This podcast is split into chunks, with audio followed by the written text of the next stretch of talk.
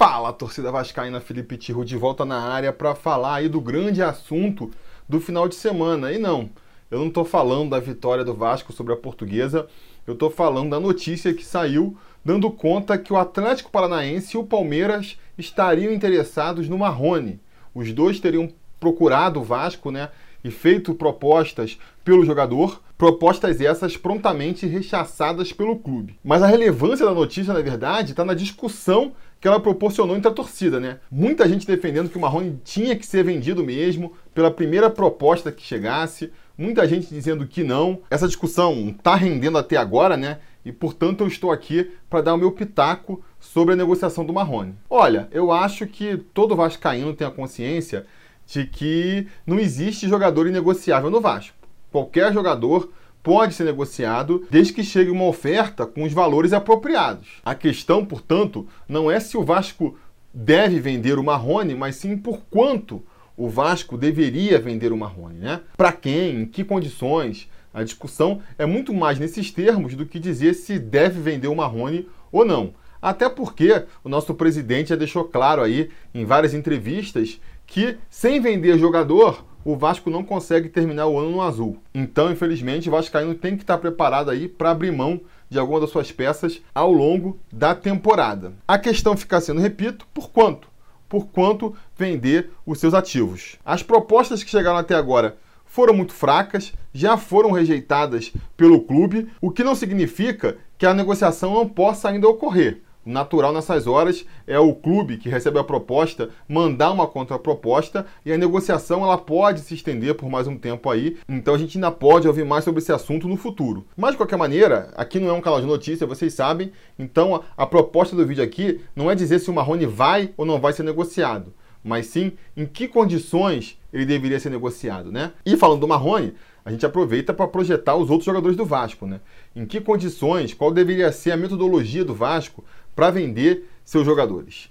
Como a gente já falou, as propostas até aqui foram ruins. A proposta do Palmeiras, por exemplo, foi trocar o Marrone por outros jogadores. A proposta seria o Palmeiras ficar com o Marrone em definitivo e, em troca, o Vasco receberia três jogadores do Palmeiras, com o Palmeiras bancando o salário deles por um ano. Receber esses três jogadores por empréstimo, né? Essa proposta, ela é bem ruim, né? Ela foi de pronto rechaçada pelo clube por dois motivos. O primeiro é que não resolve a questão principal do Vasco, que é a bufunfa, né? O Vasco quer dinheiro. Eu repito, se o presidente já falou que precisa vender jogador para terminar o ano no azul, não faz sentido pegar um dos seus principais ativos, um dos jogadores que todo mundo pontua como um dos que o Vasco mais tem chance de fazer um dinheiro em cima e trocar ele por jogador, sem botar nada no bolso. Simplesmente não faz sentido. Mas mesmo que essa não fosse a prioridade do Vasco, ainda assim seria uma proposta bem decorosa essa do Palmeiras, né? Porque a gente abre mão de um jogador, de um titular da equipe, em troca recebe três jogadores que vão ficar por um ano e depois vão embora. Então quer dizer, pode ser até uma situação que resolva o problema do Vasco momentaneamente, pode ser até que o Vasco melhore esse ano com a entrada desses três jogadores no lugar do Marrone, Agora, quando chegar lá no final do ano, o Vasco termina sem nada, né? O Marrone vai continuar no Palmeiras, os três jogadores voltam para o Palmeiras também e o Vasco fica a ver navios. Me parece uma proposta muito ruim para o Vasco a médio prazo. Aí você pode dizer assim: ah, não, mas se o Vasco trouxer esses três jogadores, a gente pode melhorar o time, com isso a gente vai mais longe nas competições, ganha mais premiações e isso compensa a eventual saída do Marrone. Olha, eu acho essa uma estratégia bem complicada de assumir, né? Você vai estar tá assumindo que com esses três jogadores eles vão certamente encaixar no time, o Vasco vai certamente avançar nas competições e com isso gerar o lucro. É, é meio ousado, assim. Os especialistas não recomendam que você faça esse tipo de aposta, até porque o Vasco está aí já com dois jogos decisivos na próxima semana. Vai que vou bater na, na madeira aqui para não acontecer, mas vai que a gente é eliminado na quarta-feira da Copa do Brasil, depois na outra quarta é eliminado da Sul-Americana também. Os reforços, quando chegarem, já não vai ter mais competição para disputar, entendeu? Então, assim, acho arriscado, acho que não é uma boa estratégia. A proposta do Atlético Paranaense ela é um pouco melhor, porque ela envolve dinheiro justamente mas também não chega a ser o, modelo ideal para o Vasco, não, porque eles comprariam só metade do passe do Marrone, pagariam aí 13 milhões de reais por metade do passe do Marrone. A diretoria considera que pode vender o Marrone por até uns 30 milhões de reais, então quer dizer, ainda seria menos do, do, do potencial cheio do jogador, vamos dizer assim, mas principalmente, né, vai ganhar só metade. É, é ruim esse esquema de você vender só metade do jogador para um time brasileiro, né? Você está reforçando um rival, ganhando só metade da grana e não sabe quando vai ganhar a próxima. Você, ah, vou aqui, ó, 26 milhões de reais, seria um bom valor pelo Marrone, tá bom. Mas aí eu vou pegar só 13 e os outros 13, sei lá quando vou receber? Não dá, né? Ah, não, mas esses 13 milhões podem ser até mais, né? Porque se ele se destaca no, no Atlético Paranaense, o Atlético Paranaense consegue vender ele mais caro, o Vasco ganharia mais. Pois é, mas aí tem um problema estrutural, filosófico aí é, nessa teoria com a qual não posso concordar, que é o Vasco assumir que um jogador se destaca mais, se valoriza mais jogando no Atlético Paranaense do que jogando no Vasco. A partir do momento que o Vasco assume isso, amigo, na moral, fecha as portas, né? Fecha as portas. Por mais que você ache que isso possa ser verdade, o clube nunca pode admitir isso. É admitir o seu próprio fracasso e a sua própria incompetência. Não dá para aceitar um clube assumindo isso. Então não dá. Não dá para aceitar também o Vasco vendendo só metade do jogador para um time nacional ainda por cima. Acho que isso é pequena demais o Vasco, mas eu vou falar disso um pouco mais na frente, né? Antes eu quero dizer que apesar das propostas não serem boas, é inegável que Atlético Paranaense e Palmeiras estarem interessados no Marrone mostram todo o potencial e toda a qualidade do jogador. Você aí que tem implicância com o Marrone, que acha que o Marrone não presta, que acha que o Marrone não joga nada, você tem que se render a essas evidências. São dois clubes concorrentes do Vasco e não são quaisquer clubes. O Atlético Paranaense é um clube que vem se destacando nos últimos anos justamente por revelar jovens talentos, tem ali um olho clínico para escolher é, jovens promessas que vão estourar jogando ali é, no seu time. Então, é um clube abalizado que olhou para o Marrone e falou: esse garoto tem futuro. E o Palmeiras também, né? O Palmeiras, ele tá querendo o Marrone porque quem está lá comandando o time é o Vanderlei Luxemburgo, que é um treinador super experiente, que é um treinador que tem ali o mérito de conhecer jovens talentos, saber pensar jovens talentos, né? Ano passado, aqui no Vasco mesmo, ele teve o olho clínico ali de achar o Thales Magno, por exemplo, que, que pela fila natural estaria até atrás de muitos jogadores mais velhos do que ele, e botar ele no time principal e ele estourar. Então, daí você já tira o talento que o Luxemburgo tem para escolher jovens talentos. Também conhece o Marrone, né? Porque trabalhou com ele aqui o ano passado, então não dá para dizer que está sendo enganado por um DVD ou algo do tipo. E ele está chancelando aí que o Marrone pode ser um grande reforço para o Palmeiras. Então eu acho que o interesse desses dois times pelo Marrone mostram como ele tem um, realmente um, um grande potencial pela frente. Ah, mas eles estão fazendo proposta, mas é uma proposta baixa, né? Você mesmo está admitindo aí que é uma proposta baixa. Isso aí não diminui o jogador? Cara, eu acho que não. Eu acho que na verdade isso diz mais sobre o clube do que sobre o jogador, né? Porque a gente sabe como é que funciona no mundo dos negócios. Você não paga o quanto você acha que o jogador vale, quanto você acha que, que o seu produto vale. O ideal, né, o que um bom negociador faz, é comprar o produto dele abaixo do preço do mercado e vender acima. Então, se eles acham que o Marrone vale 30 milhões de reais, por exemplo, o ideal é que eles consigam comprar aí por 26, 25 milhões de reais que eles estão querendo e depois vendam lá na frente por 35, 40 milhões. Dessa diferença que surge o lucro aí que garante um bom negócio. Então, repito, eles virem com propostas abaixo do mercado para o Vasco diz mais sobre o clube do que sobre o jogador. Mostra como o Vasco está sendo observado aí pelos seus pares como um clube que está numa situação financeira complicada, está com o pires na mão, que portanto pode vir a aceitar uma proposta menos vantajosa para tentar tirar ali é, o pescoço da lama. E se o Vasco aceita essa proposta, eu acho que ele manda uma sinalização terrível para o mercado. Ele manda a sinalização de que é isso mesmo, galera, pode vir, pode assediar os jogadores aqui, porque o Vasco já mostrou que, que vai topar qualquer negócio. Então, por conta disso, mesmo que você ache que o Marrone é, pode ser vendido por duas mariolas, você tem que se preocupar com essa questão da mensagem que manda para o mercado.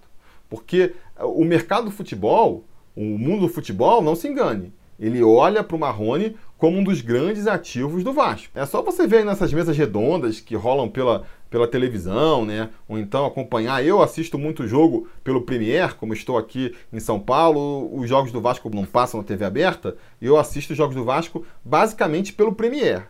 E no Premier a gente sabe, né? Dependendo da importância do jogo, dependendo da quantidade de jogos que tem é, no mesmo dia, os caras jogam uns comentaristas que, porra, às vezes não sabem nada de Vasco para comentar o Vasco. E aí fala um monte de besteira lá, mas é bom para ver como é que, que o mercado em geral, como é que a opinião pública, como é que quem não está acompanhando o dia a dia do Vasco, não está acompanhando o Vasco de perto, percebe o momento do clube. E uma coisa que você pode observar é que eles sempre falam do Marrone, sempre destacam o Marrone. Então, quer dizer, a opinião pública do futebol percebe no Marrone um dos destaques do time. E aí, se de repente essa mesma opinião pública recebe a notícia de que o Marrone foi vendido para o Palmeiras ou para o Atlético Paranaense, que sinal que isso passa para o mercado do futebol? Para mim, mostra que, que o Vasco diminuiu, diminuiu de tamanho. Porque qual que é a hierarquia natural do futebol, o futebol brasileiro principalmente? Você tem os clubes pequenos, que fornecem jogadores para clubes médios e clubes grandes, os clubes médios que pegam jogadores dos times pequenos e revendem para os clubes grandes, e os clubes grandes que aproveitam o talento desses jogadores até vem algum time da Europa, do exterior, tirar eles daqui. Então, normalmente, um clube grande é o último estágio de um jogador brasileiro antes dele ir para a Europa. E se de repente o Vasco deixa de ser esse último estágio, e os jogadores, os destaques daqui, vão para outros times brasileiros antes de irem lá para fora, isso é uma sinalização de que o Vasco virou um time médio, né? Independente de você acreditar que ele é um time médio ou não, essa é a mensagem que manda para o mercado. Então, acho muito perigoso o Vasco começar a fazer esse tipo de negócio. Eu nem digo que não deva fazer de maneira nenhuma, mas eu acho que tem que ser uma proposta muito compensadora para o Vasco, muito compensadora para valer a pena é, o desgaste de imagem que essa negociação vai gerar. Eu prefiro vender para um clube do exterior pelo mesmo valor do que vender ele para um clube aqui do, do, Brasil, sabe? Se aparecer de repente um, um clube da segunda divisão espanhola oferecendo 13 milhões de reais por 50% do passe, que é a mesma proposta que o Atlético Paranaense fez, eu acho mais jogo, acho que vale a pena aceitar de repente a proposta do exterior e não vale aceitar do Atlético Paranaense. Por conta de tudo isso que eu falei aqui. Ah, cara, mas aí nada a ver, porque você vende o jogador pro exterior, daqui a seis meses ele volta comprado, emprestado aí, volta para outro time do futebol brasileiro. Beleza, pode acontecer, mas aí é uma coisa que tá, tá fora da, da alçada do Vasco, né? Escapa aí ao poder de decisão do Vasco. Enquanto couber ao Vasco a decisão, eu acho que ele não deve fazer isso de reforçar concorrentes, porque é um desgaste da imagem, prejudica na relação é, de idolatria também. Olha o desgaste que o Dedé sofreu aí com a torcida do Vasco por estar tá jogando num rival direto do Vasco que nem é o Cruzeiro. Será que se o Dedé tivesse ido para a Europa e tivesse todo esse tempo lá na Europa, a torcida do Vasco ia começar a olhar com desconfiança as declarações que ele deu? Não, muito provavelmente não, porque ele nem ia estar tá dando essas declarações, né? Então, ia se criar uma aura muito maior do Dedé como ídolo do Vasco. O resto do futebol brasileiro ia ver também o Dedé como um jogador ligado ao Vasco. Hoje em dia, se você for perguntar por aí, acho que a grande maioria dos torcedores, em geral, vai, vai vincular o Dedé muito mais ao Cruzeiro do que o Vasco. Principalmente se for uma molecada mais nova aí que nem viu o Dedé no Vasco, entendeu?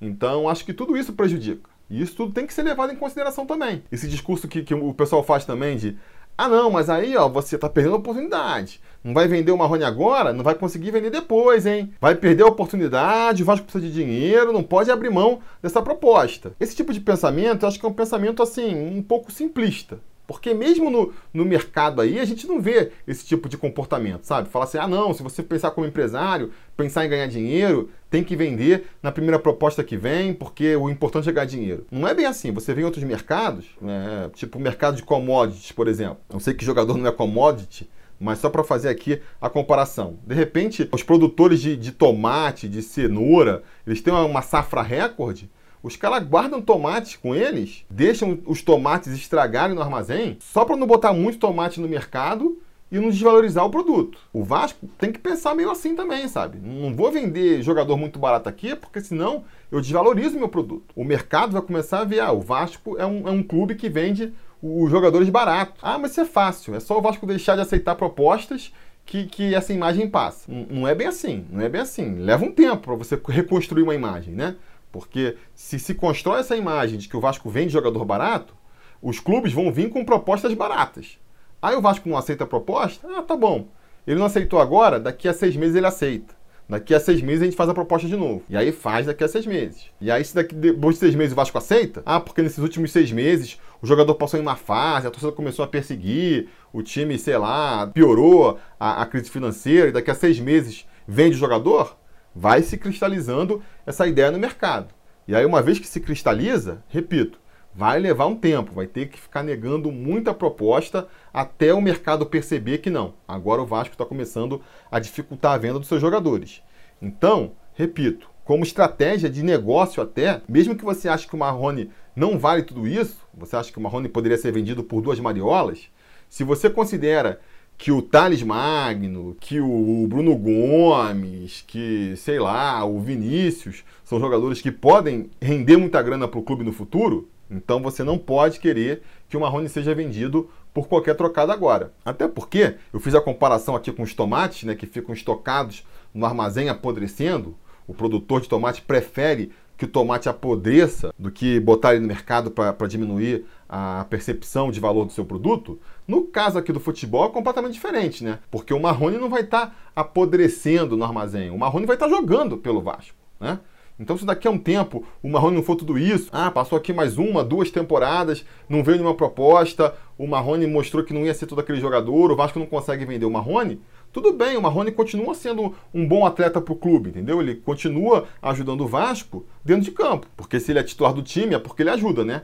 Mesmo que no futuro ele não seja mais titular, vira um reserva, ainda vai continuar ajudando ali o elenco. Então, não é que se o Marrone não for vendido, o Vasco perdeu dinheiro, sabe? ele continua ajudando o Vasco jogando no time. Isso tem que ser levado em consideração também. Até porque é outro argumento também que eu vi muito, né? Ah, não, tem que vender logo o Marrone para abrir espaço para os outros moleques chegarem, para o Vinícius, para o João Pedro assumirem logo a sua posição. Galera, vocês acham mesmo que o melhor jeito de um Vinícius crescer no futebol, do João Pedro crescer no futebol, é o Marrone saindo do time? Eu acho que não, porque para mim a melhor maneira de um jogador da base ser lançado no, no, time principal é justamente aos poucos. O Vinícius ele tá ganhando aí uma simpatia da galera porque ele é uma opção do banco. Ele é o cara que entra no segundo tempo, muda o jogo, aí no jogo seguinte ele não entra, então fica criando aquela ansiedade, né? Aí no jogo seguinte ele é titular, joga bem, aí no jogo seguinte já joga tão bem, aí ele já sai para entrar o Marrone de novo. E com isso ele vai aos poucos conquistando o seu espaço sem ter aquela pressão de ser o cara que resolve as partidas. Se o Marrone sai e ele vira o titular absoluto e não tem ninguém para botar no lugar, bota aí dois, três jogos que ele não vai bem, que ele não atende às expectativas da torcida, o fio já vira, e aí muito torcedor que está falando agora que o Vinícius é a solução, vai estar tá falando que não presta, vai estar tá falando que não serve, vai estar tá falando que tem que ser negociado também por duas mariolas. Então, se você, repito, acha que o Vinícius tem futuro e que o Vinícius pode ser muito mais jogador do que o Marrone é, você também não pode querer que o Marrone saia.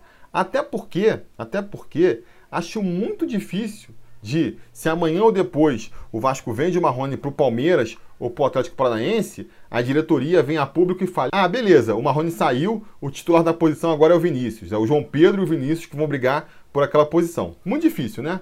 Muito provavelmente, em se repetindo aí o padrão que a gente viu nos últimos 10 anos, o Vasco vai virar e falar: beleza, o Marrone foi vendido, agora precisamos contratar algum jogador para repor o Marrone.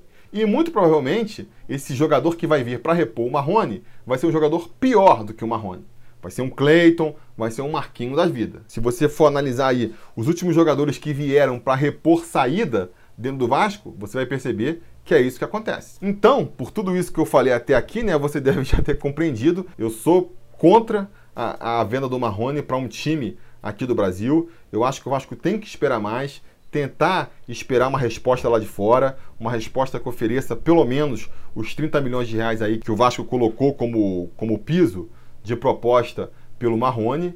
Se um clube brasileiro tiver interessado, tem que pagar em dinheiro, tem que levar 100% do passe e tem que pagar de 30 milhões para cima. Uma preferência ainda sendo para um clube do exterior. E se não rolar, se não vier a proposta, se for um furo aí, for, for um blefe, uma especulação errada do Vasco, paciência. O, o Marrone fica no clube, fica ajudando o Vasco como jogador aí, porque por mais que uns reclamem e vociferem, ele é uma das peças importantes do time. Foi no ano passado e está sendo esse ano. Essa é a verdade, né? Ainda não fez uma grande partida, mas mesmo assim cumpre uma função tática muito importante. Acho que é isso, inclusive, que chamou a atenção de Palmeiras e Atlético Paranaense. Beleza? Essa é a minha opinião, então, sobre a negociação com o Marrone. E o que eu falei do Marrone aqui, você pode colocar no Vinícius, no Bruno Gomes, no Andrei. Para qualquer jovem da base aí, o meu pensamento é o mesmo. Inclusive, se você quiser ver a minha opinião sobre outros jogadores que, que foram negociados recentemente, por exemplo, a recontratação do Felipe Bastos ou a renovação aí do, do Guarim, eu vou deixar esses vídeos aqui com meus comentários sobre essas duas negociações para vocês verem minha opinião sobre isso. No mais, aquele pedido de sempre, né? Deixar o like aí, os seus comentários e a gente vai se falando.